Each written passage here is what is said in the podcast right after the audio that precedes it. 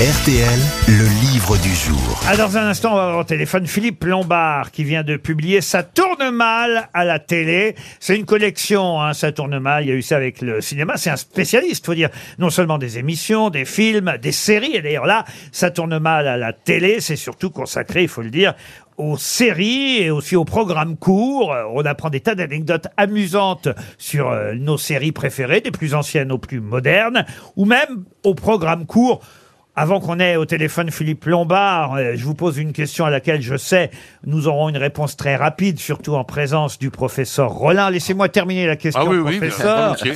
C'est un programme court qu'il s'agit d'identifier, un programme court dans lequel on tentait de répondre à des questions ou à des affirmations comme jouons à la roulette russe avec un imbécile, rentabilisons la minute de silence, rendons hommage à Victor Hugo sans bouger les oreilles, voyons si la Sainte Vierge est mal polie, dissolvons la monarchie absolue dans l'acide sulfurique ou encore insonorisons une andalouse. Ah, Je crois qu'on sait tous là. ouais. Alors allez-y. Bah, je pense que c'est la, la minute de Monsieur Cyclopède. La minute de Monsieur Cyclopède. Bonne réponse. De Pierre Desproges et Jean-Louis Fournier. Ouais, c'est formidable. Exactement. Pierre Desproges et Jean-Louis Fournier euh, signaient cette minute nécessaire de Ouais. Monsieur Cyclopède qui se terminait toujours par étonnant, euh, Ah oui, non étonnant. Et euh, c'était en 1982. Philippe Lombard, bonjour. Bonjour. Et si vous reparlez de la minute de Monsieur Cyclopède, c'est parce que il y a un chapitre euh, consacré aux téléspectateurs en colère. Et cette émission avait rendu, on va dire, la moitié des Français en colère. Ah oui, oui, ils ont envoyé des lettres de, de si c'est pas possible qu'on utilise euh, les fonds publics pour faire une telle ineptie. euh. c'était un peu en fait la nouvelle version des Shadocks. Les Shadocks c'était pareil, euh, les gens euh, comprenaient pas, ils disaient c'est pour des, c'est fait par des arriérés mentaux, pour des arriérés mentaux, c'est pas possible quoi. Et, et des proches avaient été jusqu'à dire, pour répondre aux téléspectateurs mécontents, j'ai réussi à diviser la France en deux, les imbéciles qui n'ont pas aimé et les imbéciles qui ont aimé. Et alors, je suis pas tout à fait d'accord avec vous sur une ligne consacrée à Monsieur Cyclopède, oui, parce que vous dites, euh, euh, voilà que ça a été diffusé sur FR3 à 20h33 à partir de novembre 1982, et que cela avait de quoi désarçonner le public des jeux de 20h. Je suis pas d'accord, moi j'adorais les jeux de 20h, on pouvait aimer et les jeux de 20h, et aussi la minute Oui, de Ah oui, Monsieur oui, Cyclopède. bien sûr. Ça n'était pas forcément le cas de tout le monde. non, mais ça n'était pas incompatible. Tel que vous l'écrivez, on pouvait croire que c'est des abrutis qui regardaient les jeux de 20 heures. Et, et- non, mais on le Non, connaît, non. non, mais on le connaît, le snobisme. euh, Non, vous loin, voyez. loin de moi cette idée. Bon, bon, bon. Non, mais, et d'autant plus que Pierre Desproges, en plus, faisait partie des habitués euh, et des récurrents euh, parmi les invités des jeux de 20 heures. Desproges Oui, oui, bien sûr. ne négligeait pas cette émission non plus. Donc les, les deux étaient absolument Bah, compatibles. C'était des styles différents. on C'est peut juste dire. parce que je suis un peu comme le professeur Rollin, j'aime bien de temps en temps rectifier ce que Oui, je oui, considère vous avez être, une- raison. être une petite erreur dans, dans, dans votre texte sur, euh, J'ai j'ai honte, hein, j'ai La honte. hein. sur la minute de Monsieur Non, mais avouez que ce Cyclopède. sont quand même des styles C'est- extrêmement différents. Monsieur Ferrand a raison, ce n'est pas une erreur, mais c'est un parti pris, on va dire. Voilà, c'est un, c'est un peu ça. Bon, alors, il n'y a pas que Monsieur Cyclopède, il y a des tas de choses intéressantes et passionnantes. hein, je le dis quand même dans votre livre. Ça tourne mal euh, à la télé. On apprend euh, des tas de choses. Oh, par exemple, parlez-moi de la série où Jean Marais était karatéka, dites donc. Oui, c'est une série qui s'appelait euh, Karateka Co. Et euh, en fait, c'est une série des années 70 où c'était une sorte un peu de, euh, pff, on va dire un peu plus ou moins de James Bond français, quoi. Donc il était déjà un peu âgé quand même, Jean Marais à ce moment-là.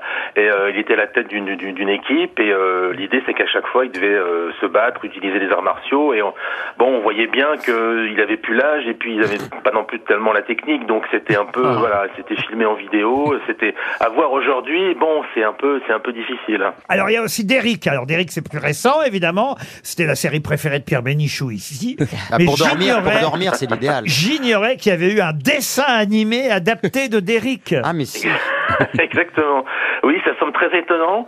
C'est-à-dire qu'il y a eu euh, dans les années 2000 un, long métrage fait pour les salles euh, où en fait on reprenait les personnages de Derrick et de l'inspecteur Klein et euh, les voix étaient faites par les, vrais acteurs. Bon, ça, a été un, un beat complet parce que bon, c'était c'était pas une adaptation réelle de, de Derrick, mais c'était un truc complètement délirant avec une histoire de savant fou qui s'associait à, un- à un roi de la musique. Enfin bon, c'était complètement délirant. Ce qui était drôle, c'était la parodie des relations entre Derrick et son euh, et, et son acolyte. Mais c'est vrai que oui, sur le papier, ça semble étonnant, et puis au final, bah, personne n'est allé voir ça en Allemagne. Et alors, il y a aussi les séries euh, au cours desquelles les comédiens changent pour le même personnage. Ah oui. Moi, j'ignorais, par exemple, que dans Dallas, j'ai jamais regardé Ah, mais vraiment si. Dallas, la mère a changé. Oui, oui. Elle est partie, oui. euh, Une- une son- saison. Son, conseiller, euh, son agent qui lui a conseillé de partir parce qu'elle n'était pas assez payée. Et puis finalement, elle a été remplacée par quelqu'un d'autre, ce qui n'a pas trop plu. Et puis finalement, elle est enfin, elle est, elle est revenue euh, deux saisons plus tard. Oui, oui, C'est génial, mais quand parce qu'ils lui ont refilé un chèque parce que la nouvelle, elle était un peu, euh, elle c'était pas du tout le même style de, de comédienne. Mais dans Dallas, il y a eu plein d'histoires extraordinaires. Il y a Bobby par exemple, il est mort Ah oui. dans, dans une saison et puis ça ne marchait plus du tout. Donc euh, ils l'ont fait revivre. Ils ont fait croire que la saison précédente c'était un cauchemar de Pamela, sa femme. Ah, ça. et il a revécu la saison suivante. Ah. C'était formidable. C'est la fameuse euh, Dream Season, c'est la saison de rêve où tout d'un coup, euh, finalement, euh, Patrick Qui voulait quitter la série parce que euh, euh, faire carrière ailleurs, et puis au bout de, bout d'un an de, de, de pilote qui ne ne donnait pas lieu à des séries, et après avoir joué le rôle d'une chèvre dans une adaptation d'Alice au Pays des Merveilles, Ah oui. il s'est dit bon non ça va pas, donc je vais revenir, et ils l'ont fait revenir alors qu'il était mort, et euh, sa femme arrive dans la salle de bain un matin, et qu'il découvre bah, Bobby dans la douche. C'est Et en fait, tout ça était un rêve de sa femme, ce qui fait que on a dit, on a dit, on a dit au public, bah écoutez, tout ce que vous avez vu pendant un an, bah c'est fini, ça, ça va à la poubelle. Et ce qui est phénoménal, parce que je suis fan de ces histoires, c'est qu'il y avait la série Cousine qui s'appelle Côte Ouest, et Bobby est resté mort dans Côte Ouest parce que sinon il fallait changer beaucoup trop de choses dans le scénario. Donc il y a eu deux histoires parallèles avec les cousins, et il est resté mort dans l'autre série. Oui, oui. Et puis après, ils ont arrêté de, de s'interresser à ce qui se passait dans Dallas parce qu'ils sentaient que c'était pas, C'est c'était trop un peu compliqué. risqué. Et dans le livre de Monsieur Lombard, on, a- on se rappelle, moi je me souviens évidemment aussi qu'il y a eu le premier Dallas français qui était une parodie dans Coco Boy de Stéphane Collaro. Ah il s'appait Brie Brie contre Robert. Robert. Contre Robert, Oui. oui. Exactement. Et- Le roi des vignes et du fromage. Et c'était trois semaines après la diffusion de l'épisode où JR se fait tirer dessus, donc un an et demi après les États-Unis, et la parodie va commencer de la même façon, c'est-à-dire qu'on cherche qui a tiré une flèche dans le front de JR, euh, enfin de Jean Foutre, interprété par Philippe Bruno, et c'est Guy Montagnier, son père, qui a tiré une flèche dans le front de son père parce qu'il a voté socialiste. C'est passionnant, hein. il y a plein d'anecdotes sur Thierry Lafronde, mais aussi sur des séries euh, plus récentes euh, pour lesquelles les téléspectateurs ont parfois râlé parce que la fin ne euh, leur plaisait pas. Je pense à Lost, par exemple. Oui. Mais il y en a d'autres. Tout ça, c'est à découvrir dans ce petit livre euh, publié par Philippe Lombard et la bande de chez Schnock. hein. C'est bien ça, Philippe Exactement. Lombard. Exactement. Et il y a un schnock, je le dis puisque c'est le 40e anniversaire de la disparition de Louis de Funès aujourd'hui. Il y a un schnock aussi spécial de Funès dans les librairies. Ça tourne mal à la télé, l'histoire méconnue et tumultueuse des séries. C'était le livre du jour.